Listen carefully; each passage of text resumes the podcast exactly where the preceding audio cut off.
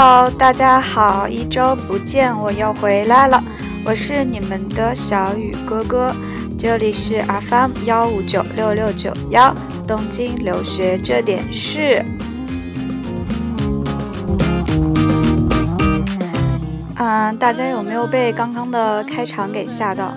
就是，嗯，因为第一期的节目毫无压力的就随随便便的就当试水说了嘛，然后我发现第二期要正式开始做节目的时候，真的还蛮紧张的，然后事前是比第一期做了一些准备，啊，但是也不知道接下来会说的怎么样。然后，啊，前面的这个报节目是我看别的主播，大概就是。即使是网络电台，也要像很正式的电台一样这样子报，所以我也就很作的，然后啊，为了吸引听众的，然后就报了一下，然后就卖个萌，在前十到二十秒吧。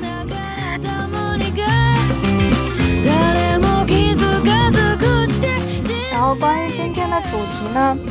嗯，我昨天是有想了几个，然后我觉得比较优先讲的这个题目呢。嗯，是因为，呃，我认为这个题，这个话题，然后，呃，越早讲会越好。理由是，呃，离，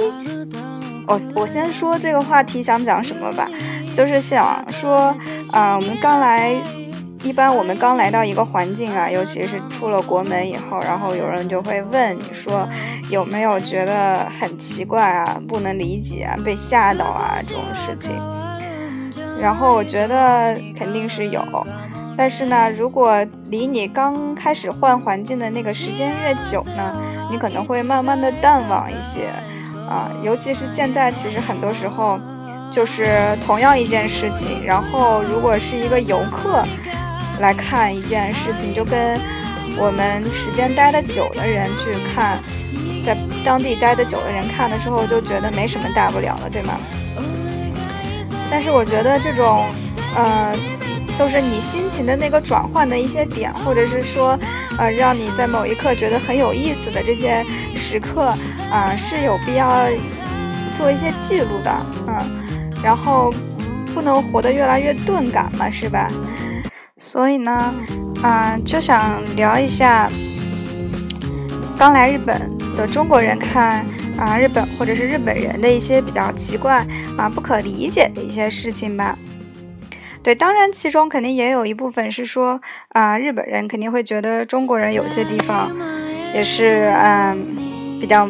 特别，然后有时候会会会问一些问题，然后让你会觉得很意想不到，对。这个事情可能在国内的话，嗯，如果我很难理解，说我们有那么奇怪吗？但是在离我们不远的岛国，对，就会有人觉得说有些事情有一些不可思议这样子。然后我觉得，嗯，这个话题应该还比较有意思。所以呢，就想了一下，就决定啊，用今天啊，就讲一下这件事情吧。然后，嗯，那我就先根据自己的这个个人经历去说吧。因为在我刚来的时候是这个大学毕业。然后大学毕业一般都是在夏天七月份嘛，然后直接就呃过来，然后就是刚开始因为你没有办法直接考大学院，然后所以你必须要经过语言学校这么一个过渡嘛，然后语言学校的话住的是宿舍，然后宿舍啊就是是他集体。会租一些梦熊，就是这种公寓楼，然后给同学这种共同就是这种 share house 的这种感觉一样。然后，呃，让我印象比较深刻的一件事情，就是说，呃，在那个怎么讲，就是在那个楼里头，不是都带小电梯吗？然后真的就是这边有些东西小到你有一点点不可思议，但这个不是我主要想说的。就比如说这个电梯，我们平时可能国内的话，一个电梯可能是九到十三人这么一个大小嘛。然后这呃，我想说这个电梯它可能就能坐六八六到八个人的，就反正就是很小很小的，最多六个人吧，可能一般也就四个人撑死了这样子。然后那天呢，就是在电梯开门的一瞬间。然后里面的人特别满嘛，然后那个妇女就在我前面自言自言自语就来了一句啊，びっくりした，就她觉得她自己被受到了惊吓。 然后我第一个反应就是这有什么好害怕的？然后，而且你知道，一般来说我们就看到一个地方就跟我们想象不一样，比如说像这种场景的话，我们就说啊，我操，这么多人，就基本上肯定是。大大概是这样子一个想法吧，对吧？不一定是我的想法哈，但是至少不会说，哎，好害怕呀，哎，吓到我了，就这样子，就感觉这种程度根本就不会受到什么惊吓，对吧？然后当时我就觉得还蛮意外的，嗯，也可能在别人看来这不是一件大事，可能有时候我会比较敏感，就会觉得观察一些人啊，就觉得跟我们还蛮不一样的呀，这种事情嘛。然后呢，嗯，我就发现说。总结出来一个小小的一点啊，我这些东西当然都属于我个人自己的一些想法跟看法啊，包括整期节目，包括今后的节目也是嘛，就是觉得说啊，日本人真的是还蛮胆小的那种感觉，就特别容易说我啊好害怕啊吓到我了，就这样的感觉。所以我觉得有可能是因为，就是我一句很粗暴的一句概括，就是他们没什么见识，你知道吗？主要是因为。这个不是说一个贬义词啊，就是说他们印象中的人多，跟我们印象中的人多，然后他们觉得大一个一个房子也好，大不大小不小，大小跟我们的大小的概念，我觉得是完全不一样。所以很多事情就是在他们的意料之外的事情，在我们觉得很理所应当，甚至我们觉得，哦，就只是仅此而已嘛，就这种感觉。所以我觉得这一点还蛮搞笑的。这个因为，呃。是我刚开始来日本的时候，然后我第一个第一次会觉得说啊，么是这样子的一种感觉，对。然后嗯，就是可能很多时候，当然也是因为跟学日语有关，就有时候呃有些事情就是可能就是完全对日语零基础或者是对日本零概念的人来日本以后，可能会更敏感，或者觉得更奇葩的事情更多吧。然后我就是一点一点的去，对，去发现一些，啊，可能是比较明显的一些不一样的一些东西吧，嗯，然后这个是这样子的。再就是呢，我觉得还有一个话题，啊，还有一个方面，我觉得也可以探讨一下，就是说关于这个厕所文化。对，就你知道我今天是写了一张小纸条，然后就是说，因为也没有人跟我就是这样子一一唱一和的这样这样讲啊，所以我只能就是像列一个 list 一样的，就列一个清单一样的这样子去想说啊，把我之前想到的东西，对，总结在一张纸上，然后就跟大家一点一点的去分享这样子，就其实还有点尴尬，然后但是大家就将就着听一下，对，然后。就是，呃，关于这个厕所文化也是，我觉得比较有意思的一点，就是说，我不知道大家知不知道，就是可能有时候游客来到日本以后，他也不一定知道，对日本有一个厕所里面就是这种大家最喜欢的这种马桶，然后马桶盖上面，除了就是啊正常的，大家有知道有一种功能叫冲洗功能，但是这种功能我一般很少去用它，在公用厕所的话这样。对，然后但是在公用厕所的话，曾经在国内没有用过，甚至没有没有意识的这个一件事情叫做音机啊，然后音乐的音音，然后机嘛，就是这个女字旁一个大臣的臣一样的这种应该叫对 o t o h i m e 这种东西，然后它的功能就是模仿水的声音，然后就会让你觉得这个办事情的时候，对，不要让别人听家之类之类的。对，其实这个功能好像很多人可能会觉得，尤其在国内的时候，觉得可能完全没有必要啊什么之类的。可是在这边就是啊，习惯了以后啊，反而没有的时候就会觉得特别特别特别的尴尬啊，这样。然后我觉得，嗯，就所以说日本人他就是非常。也就是说，心思很细吧？我觉得可能跟前面我刚才说的这个容易受到冲击、容易被吓到这件事也是有关联的。对，就是心思还蛮细致的。然后，呃，对于厕所的这些要求呀，什么之类之类的，就觉得像这种是很必要的一件事情。但是在国内就完全没有关系嘛。然后，然后就让我想到说，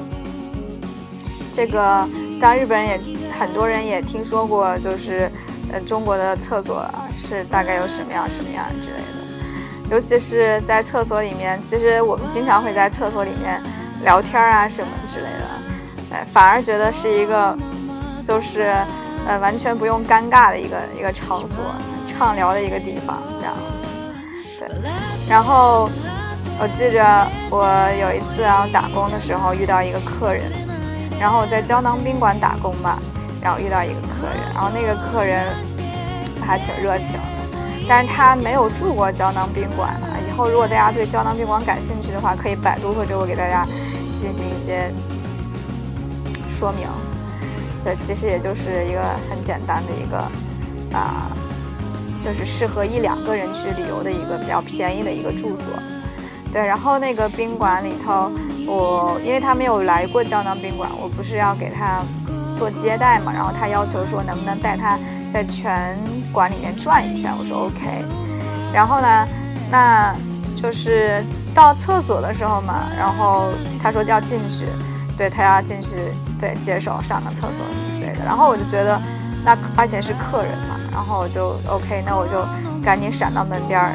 闪得很远。结果特别搞笑的是，他就完全无所谓。就把门开着，然后开着，然后就跟跟我聊天儿，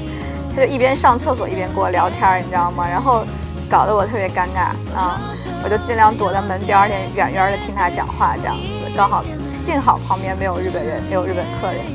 然后呢，嗯，特别搞笑，他一边讲还一边手舞足蹈。对，就是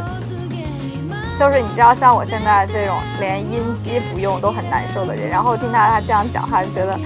好尴尬，就是真的是好尴尬。然后，然后这个客人还特别热情，然后就开始聊啊，跟我聊天啊，就说在日本买什么好，买什么好啊之类之类的。然后我就他问一句，我就答一句，然后还特别开心的说：“哎，你这个表不错啊，在哪里买的啊？”就类似于这样子的。我说：“嗯嗯，就这样。”然后所以就是，啊，在我们当然我不是说这个人不好啊，就是说真的这个厕所的这个空间感，然后我们的这个。厕所的这个文化真的是还挺不一样的，对，我觉得，呃，可能跟我们之前就是有这个以前的厕所就没有这种一个一个的隔间嘛，然后很多就只有一个档板，有些像学校里面甚至连档板都没有。然后打工的时候跟一个日本妹子聊天的时候，我就说我们学校的厕所是怎么样怎么样的，然后我说有一个女生。对我说，高中的时候啊，有一个女生，然后她，对，跟大家的关系都特别特别好嘛，然后，呃，学生会的，然后特别积极，特别好，特别热情，然后像我们那种档板只有一半的，好像高中是有档板吧，但是基本上你还是能看见的，然后她就会给每一个坑儿，你知道吗？就 say say hello 的这种。就给每个科的人都要打招呼啊！下课以后，课间十分钟多宝贵，是不是啊？他就跟每个科的人这样打招呼，这样跟每个班的同学也就可以对雨露均沾了。这样，然后我就说，喂，我们在国内的时候，在高中的时候厕所是这个样子，我给那个日本妹子讲，然后他就说，然后他就说，啊，这个就是你好唾一类嘛。然后我说，你说什么？他说你好唾一类，然后。就是你知道那个 t o i l 就是日语的这个厕所的意思，然后它就是对是日它是日日文，然后发成写成片假，然后拿中文的这个你好，然后这样子呃，原封不动、原封不动的这样发音，叫你好，后一类。然后我觉得就是怎么讲，就日本人的这种造词功能的造词的这个工工艺啊，这个本事真的还特别特别厉害，然后特别特别萌，你知道吗？就特别生动形象的，然后把这个刚才我说的这个场景啊，就用一个词来表达了。对啊，所以这一点就可以看得出来，日本人跟中国人的这个厕所的文化，对厕所的要求真的还蛮不一样的。然后，甚至有些日本的客人啊，他就会在这个就是问卷调查里面，他就会写说，为什么你们这个地方没有没有音机啊，什么之类之类的，就会对这些有要求嘛。但是我觉得这种事情一定不会发生在这个中国客人的身上，这样。然后，啊。这个就是有关这个厕所的这一点，呃，小小的有趣的事情吧。嗯，然后，呃，这样听起来就觉得日本人感觉还蛮作的，对不对？然后就是很在乎一些细小的事情啊，然后就显得他们好像每个人都还还蛮守规矩，然后还啊还蛮怎么样的。但是你知道，就是换一个另一个公共场所啊，这个公共场所。呃，可能在国内的人大家会听到，但是不一定，不一定每个地方都有。就是电车啊、地铁，就电车、地铁的这个文化。然后呢，这个呃，为什么说呃电车、地铁上就是会有另一种文化呢？就是刚才说了，日本人他们就很讲究的感觉啊。就当然说在。公共场所，大多数的人还是比较讲究的，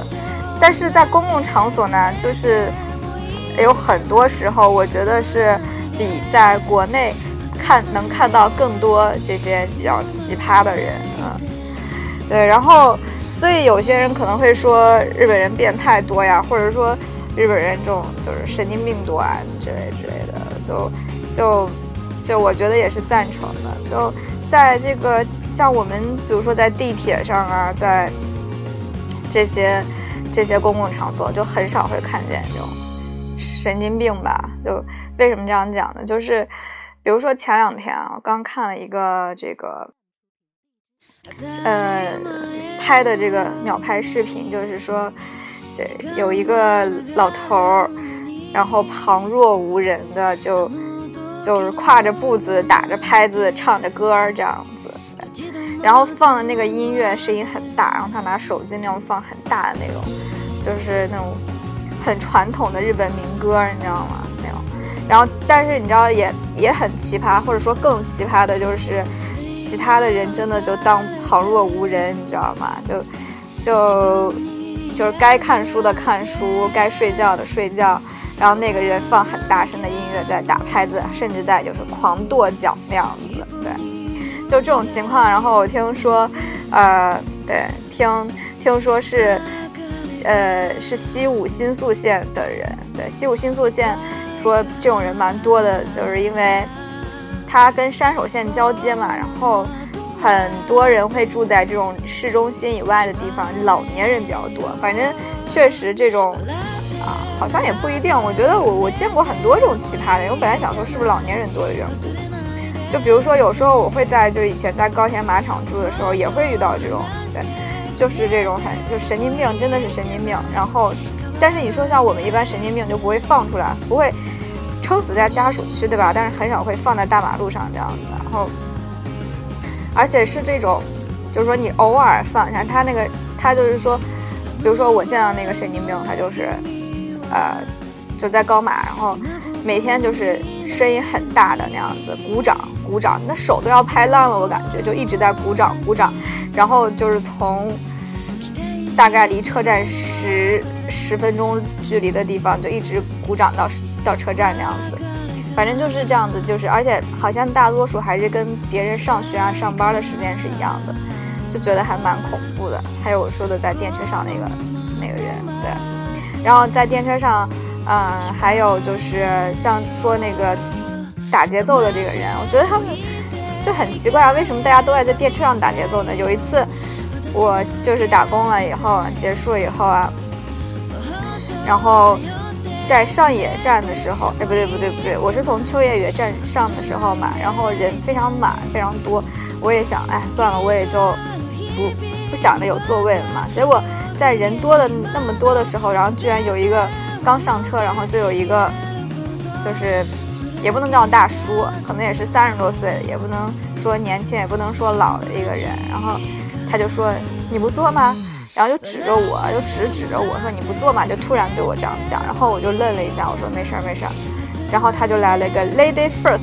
对，他是用那种很蹩脚的日式英语来个 “lady fast”，就类似于这样的一个发音。然后他就已经站起来，然后我就没有办法，然后我就以为他只是一个很热情的人，我就坐下来了。然后坐下来以后呢，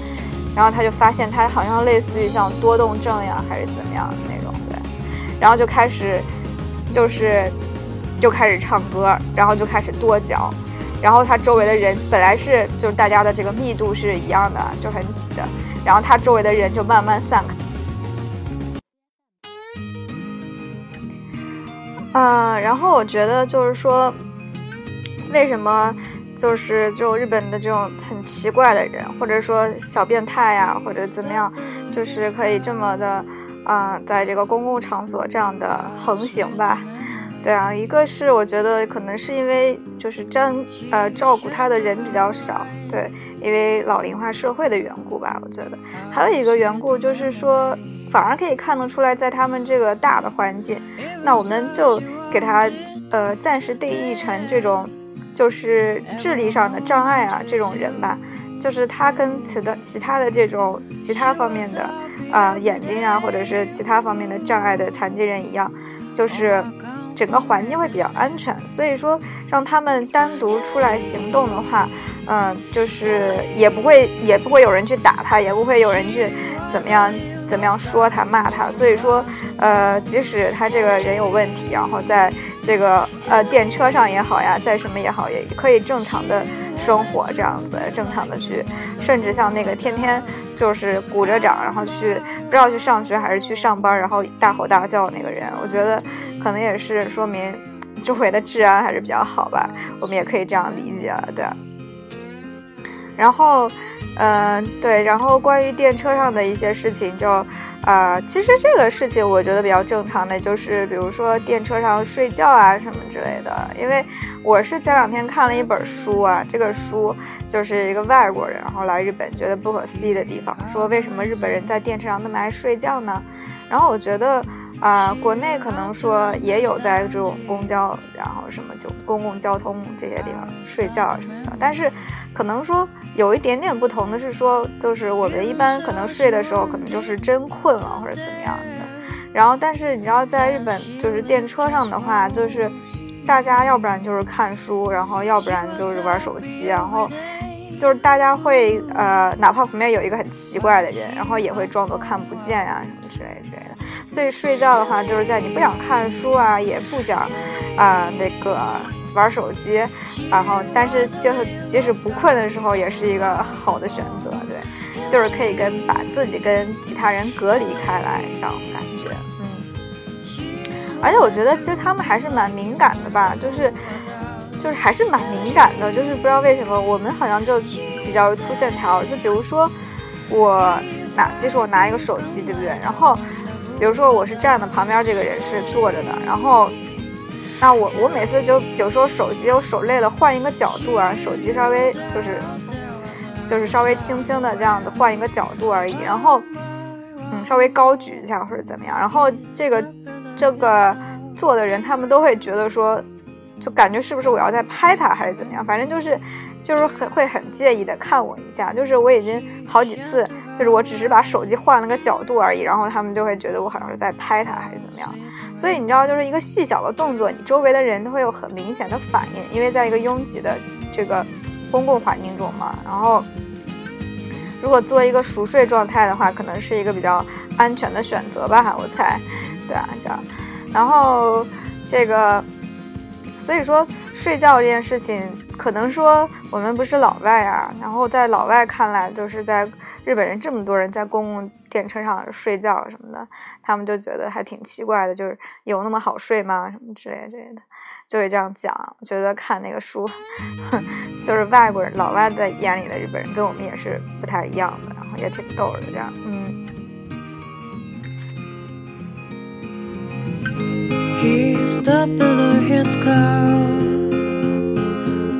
然后这个说完这个睡觉呢，然后。呃，关于电车呢，其实或者是说关于这个车站啊这些，呃，有一个我相信可能，呃，算是一个日本的一个问题，日本社会的一个问题，然后大家都明白，但是还没有办法解决的一个问题，就是关于这个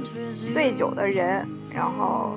在电车上啊，然后在电车站上的一些醉酒的一些人，对，然后怎么处理这些问题？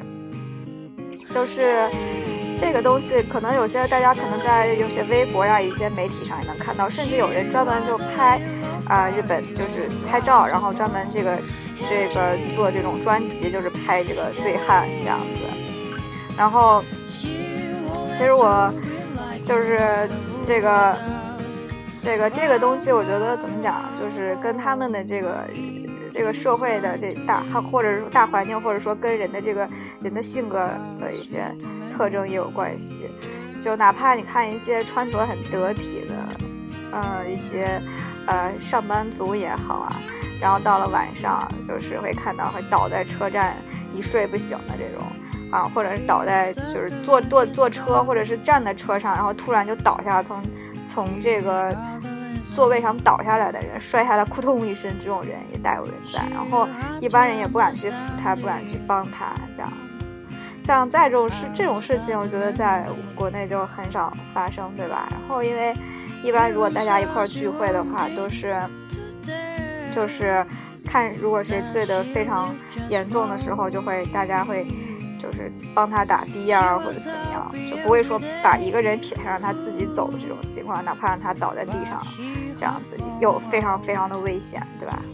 那当然，这又可以说，就像这种人倒在车站上，然后倒在外面也没人管，钱包也不会丢，这个大环境很安全。但是，总而言之，就是看到这种场景的时候，还是会觉得人心一凉的这种感觉。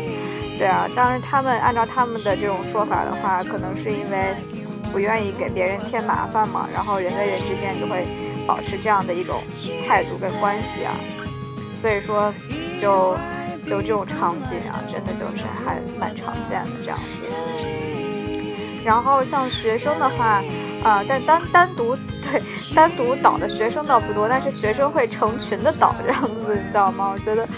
就是也蛮奇蛮蛮蛮搞笑的。就比如说，就之前住在早大附近这个。可能别的学校也有啊。早大是一个非常亮丽的风景线。到了晚上的时候啊，在在那个高铁马场这个车站的门口，然后有一个小广场。哎，他们就是这种公园呀、广场呀，就是非常小，但是还比较分散，然后还不不少这样子。然后在这个小广场呢，比如每次啊我回家的时候啊，就会看见一群，应该是早大生居多，然后就就大家就喝醉的不行，然后就。倒在这个广场上，然后或者是就是又唱又喊，然后很多女生啊，女生就完全不顾形象的就就躺在地上啊这样子，然后或者是两个男生架一个女生，然后架到哪里去也不得而知这样子，所以就感觉说晚上的这个怎么讲啊，就是这种生活，然后觉得真的是有一种有一种很难看的那种感觉，但是。就很神奇，就是白天的日本人跟晚上的日本人真的还挺不一样的这种感觉吧。嗯，对。然后像这个话题的话，以后也可以当做一个专题，或许可以去讨论一下，觉得觉得比较有意思。这样，嗯。所以就是关于这个醉酒的这些人，对啊，就是，嗯，就会引发很多，比如说交通事故啊，或者是。一些其他方面的一些人身事故，对，是一个，我觉得是一个他们社会吧，一个，嗯，跟他们人性怎么讲，跟人性有关的一个呃一个话题吧。就所以呀，这个事情就在外国人看来真的是特别的不可思议，哪怕现在。看起来也觉得特别的奇怪，就是为什么这个人没人管他呢？就是这种感觉，对。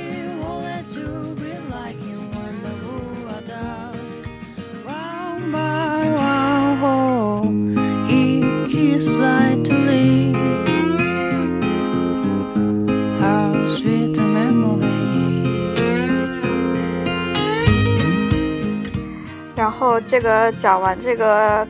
对呃，醉酒没人管这个这个事情，然后电车电车的这一部分，然后我就暂时啊就想呃说这几个就是奇葩的人，还有爱睡觉，还有这个嗯醉酒不回的人，对，就你知道我这个小小单子上然后列的这样子。然后，嗯，那就继续再讲一些这个跟公共，因为常见的就是说在公共的一些环境下嘛，你可以做一个比较大的总结，对，就不是说你对一个人、两个人的一些偏见或者看法，对，在公共的环境中，首先你可以看到说整个一个比较偏向于整个大环境、大社会的一个意识形态嘛，对吧？然后，然后我想再讲一个公共环境，就是呃学校的图书馆。然后，不是说学校图书馆怎么样高大上怎么样，不是这个东西啊，就是说，这个，呃，学校一般像他们，就是当然从可能从小学、初中啊什么之类的，就会，呃，就地上可能就是一般多铺于多铺地毯啊这样子，然后包括图书馆，像我们教室倒没有地毯，但是，哎，哦，有有有有有，对，然后教室然后图书馆都有地毯这样子。就就会比较安静嘛，就不会吵到别人。对，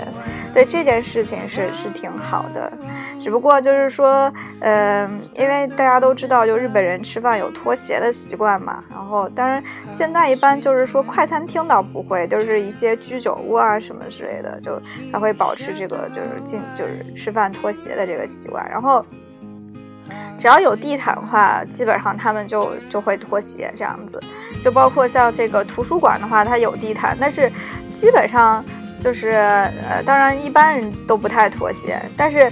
呃，怎么讲？就有一次我去，可能就是因为热吧，然后就很多人都脱鞋那一天，然后突然给吓到我了，也是刚入学不久啊，然后就觉得哎，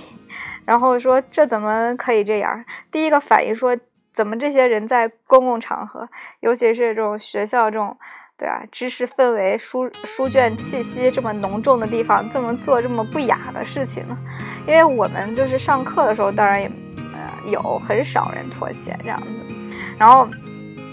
然后去图书馆，你就看见一大片的人都在脱鞋，然后就觉得，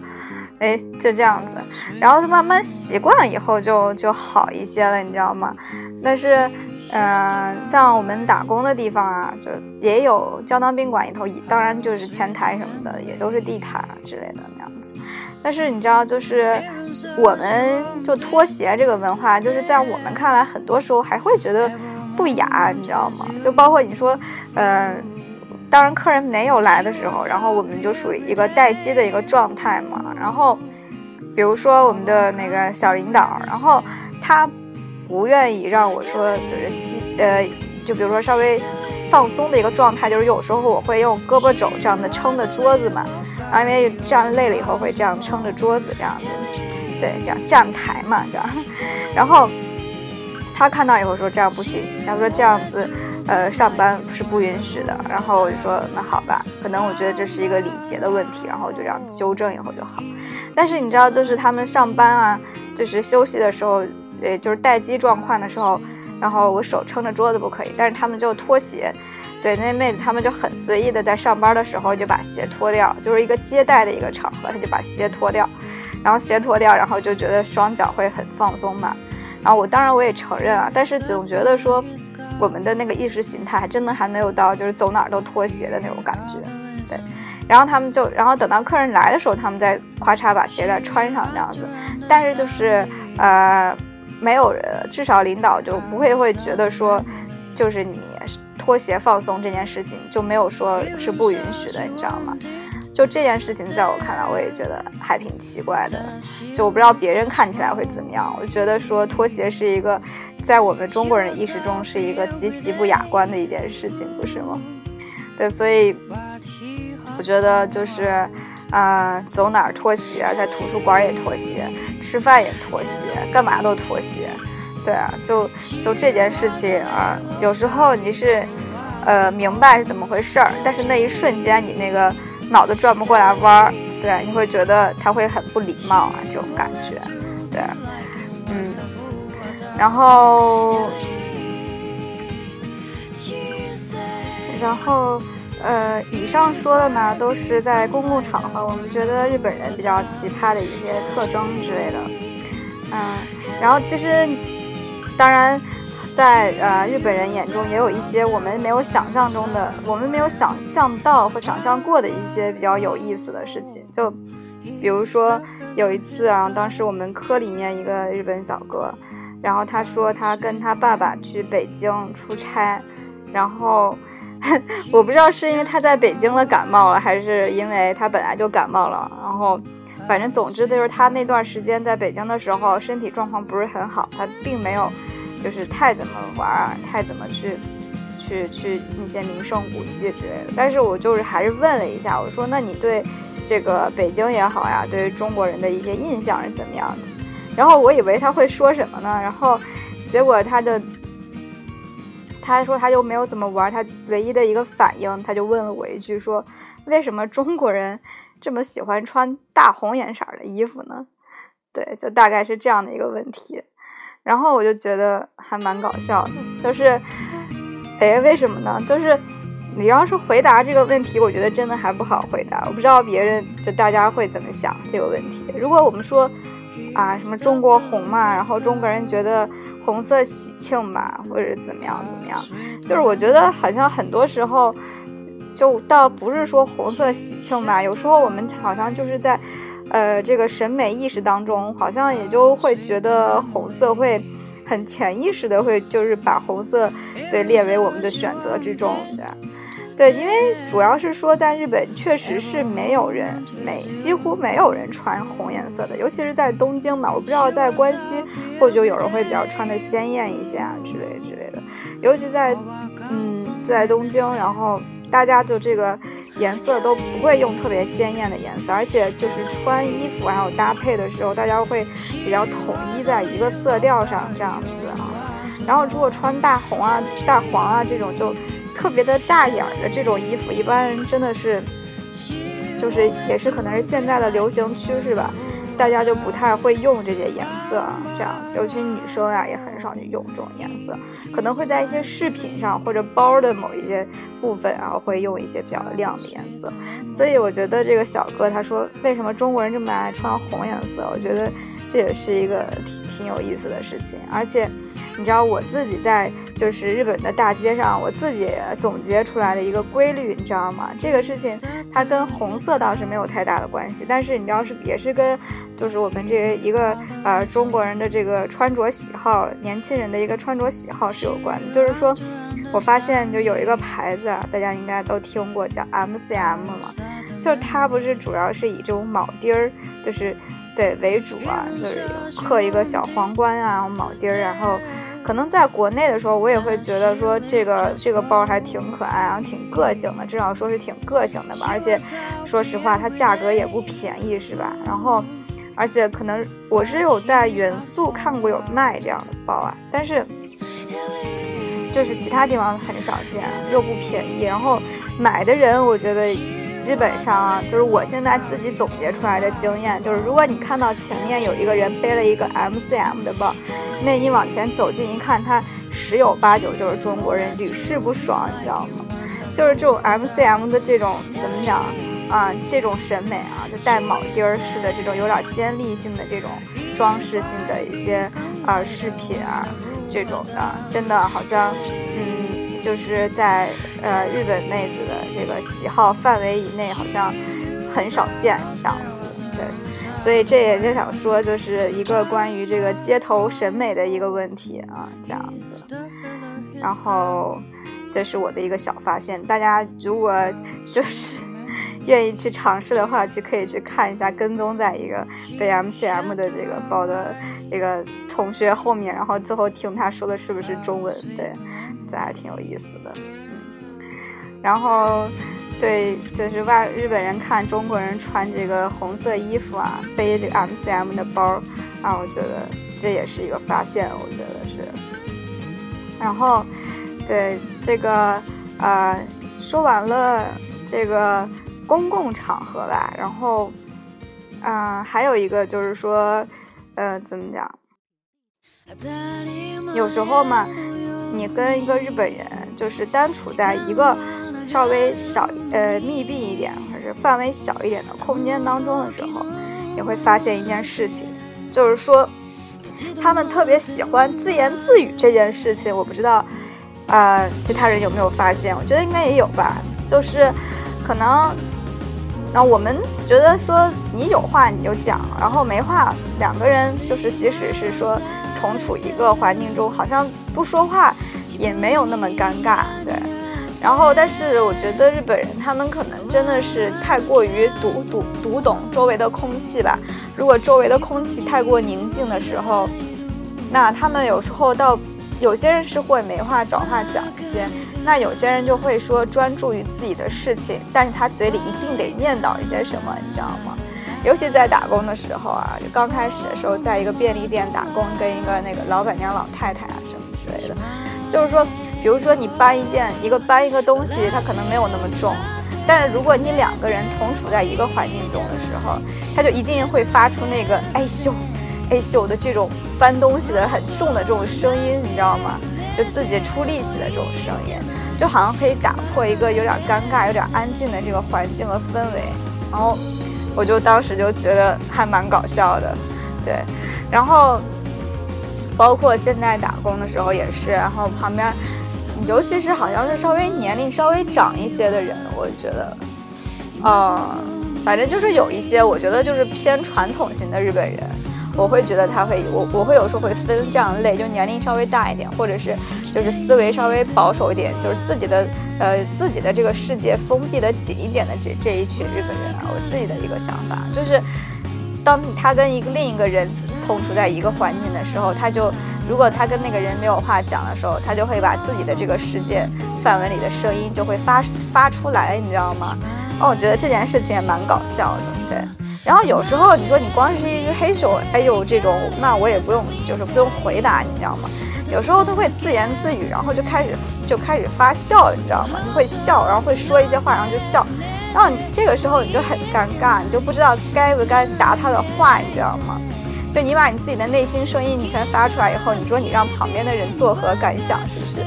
然后我觉得。可能他们这是一种出于自我保护，或者是说特别沉浸于自己世界，还是怎么样？我觉得，啊，或许这是啊日本人的一个常有的一种一种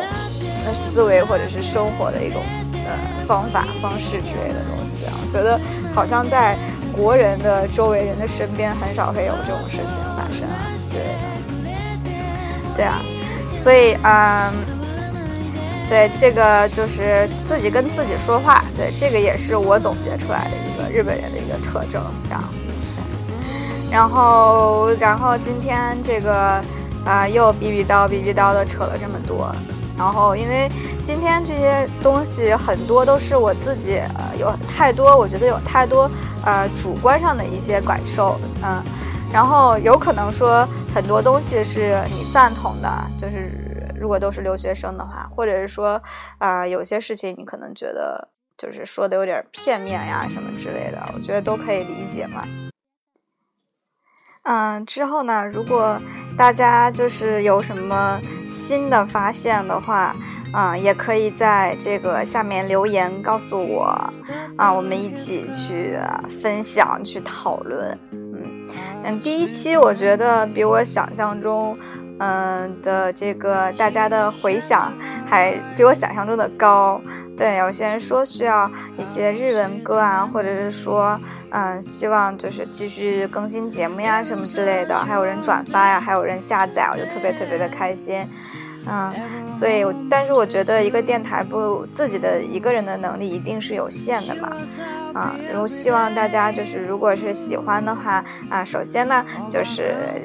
听，然后。最好呢，就是转发给啊朋友们，然后呢，嗯，更好的呢，就是一块儿参与进来这样子。嗯，暂时呢，就是如果你想说什么话的话，可以留言还有私信。嗯，当人数到一定的程度的时候，然后可能会啊建一个群之类的，然后一起讨论一些呃关于留学的一些事情，或者去帮同学们解答一些关于留学的一些问题呀什么之类的都可以嘛，